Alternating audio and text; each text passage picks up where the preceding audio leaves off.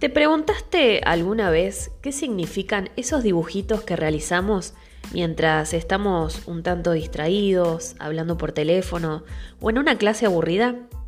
Te cuento que se llaman garabatos inconscientes y que en ellos hay información que viene directo de nuestro inconsciente, plasmando algunos de los rasgos de nuestra personalidad, nuestras necesidades, deseos y emociones.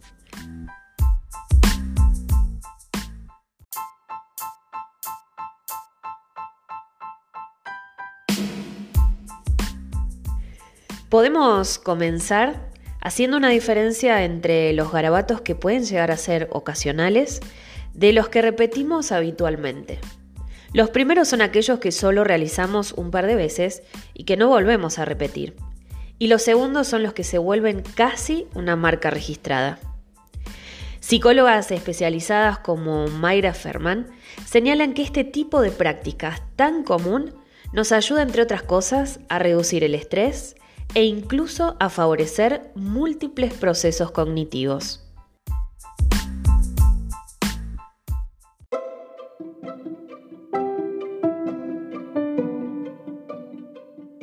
Se llaman de esta manera porque constituyen a pequeñas muestras gráficas no condicionadas a una demanda externa, es decir, como por ejemplo cuando le pedimos a una persona que grafique o dibuje tal o cual cosa.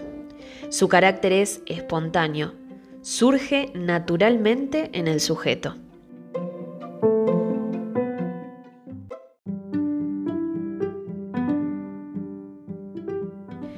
Dentro de los llamados garabatos ocasionales, que se trata de un tipo de garabateo motivado por la impresión del momento, podemos ver, por ejemplo, emociones de tristeza, enojo, aburrimiento, sensación de encierro es algo que la persona está atravesando en ese momento.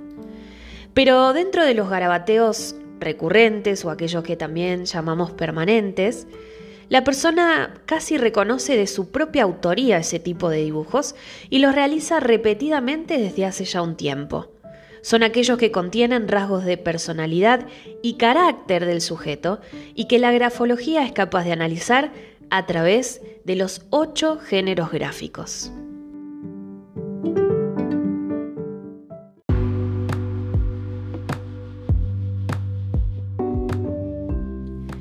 Dentro de estos géneros gráficos que la grafología utiliza para todo análisis grafológico, podemos analizar, por ejemplo, el tipo de forma que adoptaron nuestros trazos.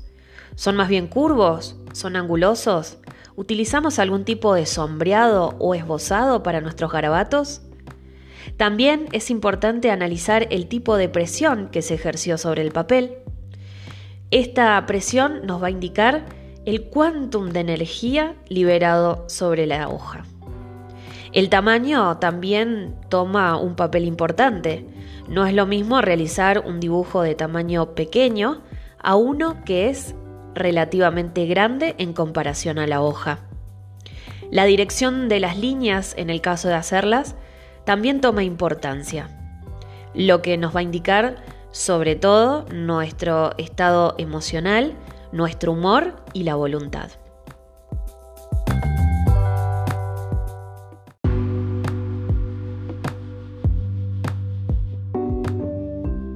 Es muy común encontrar dentro de estos garabatos inconscientes figuras geométricas como cuadrados o rectángulos. Si estos no están cargados de tinta ni rellenos, nos hablan de personas que estarían reprimiendo sus sentimientos y que pretenden manejarlos a través de la razón. Por otro lado, si presentan sombreados, seguramente estas personas están atravesando alguna situación que les genera ansiedad. Y si aparecen espacios en blancos y otros en negro dentro de las figuras, es posible que la persona esté atravesando por muchas dudas. Siempre los sombreados en cualquier tipo de dibujo o garabato inconsciente habla de ese miedo al futuro mucho más subjetivo que llamamos ansiedad.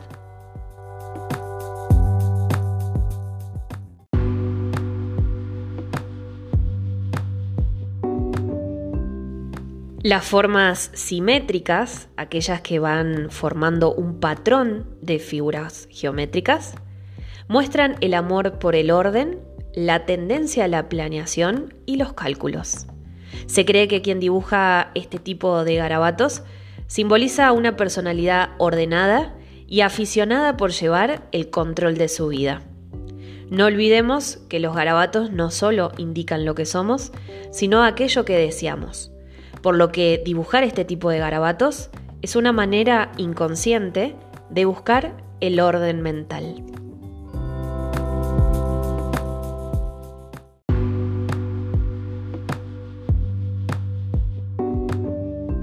Dibujar flechas habla de personas muy dinámicas e impulsivas, con gran tendencia a la acción y también representa la agresividad. No debemos confundir el concepto de agresividad con violencia. La agresividad es un instinto natural que el hombre lleva consigo desde el nacimiento y que comparte con los animales. Es un mecanismo de defensa y ataque. La violencia es la transformación de la agresividad para hacer daño a otro ser humano, a otro objeto o animal. Esta forma de actuar violenta no existe en ninguna otra especie animal, solo en el ser humano. No confundir entonces las flechas con ser violento. Si no existen otros indicadores gráficos de esta violencia, entonces nos está indicando que es una persona que está sacando a flote su agresividad para defender quizás un pensamiento o su territorio.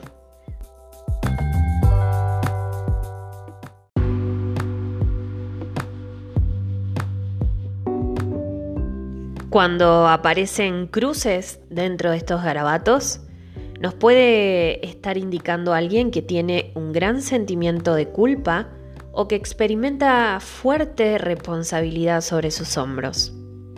El hecho de dibujar corazones se asocian directamente con el romanticismo y el amor. Es por eso que las personas que dibujan muchos corazones de manera recurrente se asocia al estado de estar enamorados. Aunque la verdad es que dibujar corazones demuestra que está enamorado de la idea del amor.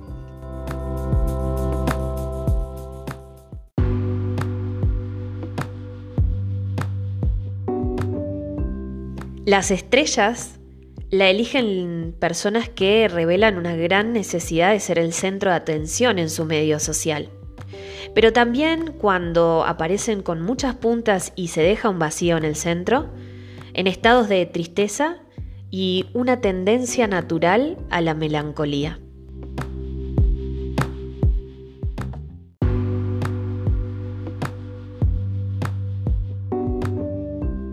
Llamamos garabatos ennegrecidos a ese tipo de trazo donde se van uniendo uno por encima del otro y queda bastante oscuro por la superposición de esos garabatos.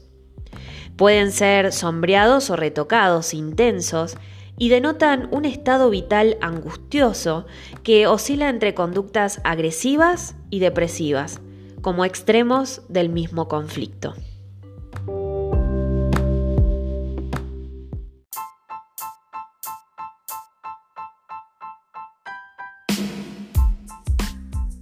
La forma de garabatear se vuelve casi infinita.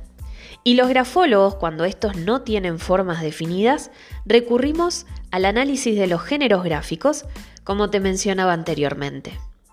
Ahí, en el papel, proyectamos lo que somos, lo que sentimos y lo que necesitamos. Si este podcast te gustó, te invito a seguir escuchando otros sobre temas interesantes y aportes de la grafología. Nos vemos en la próxima.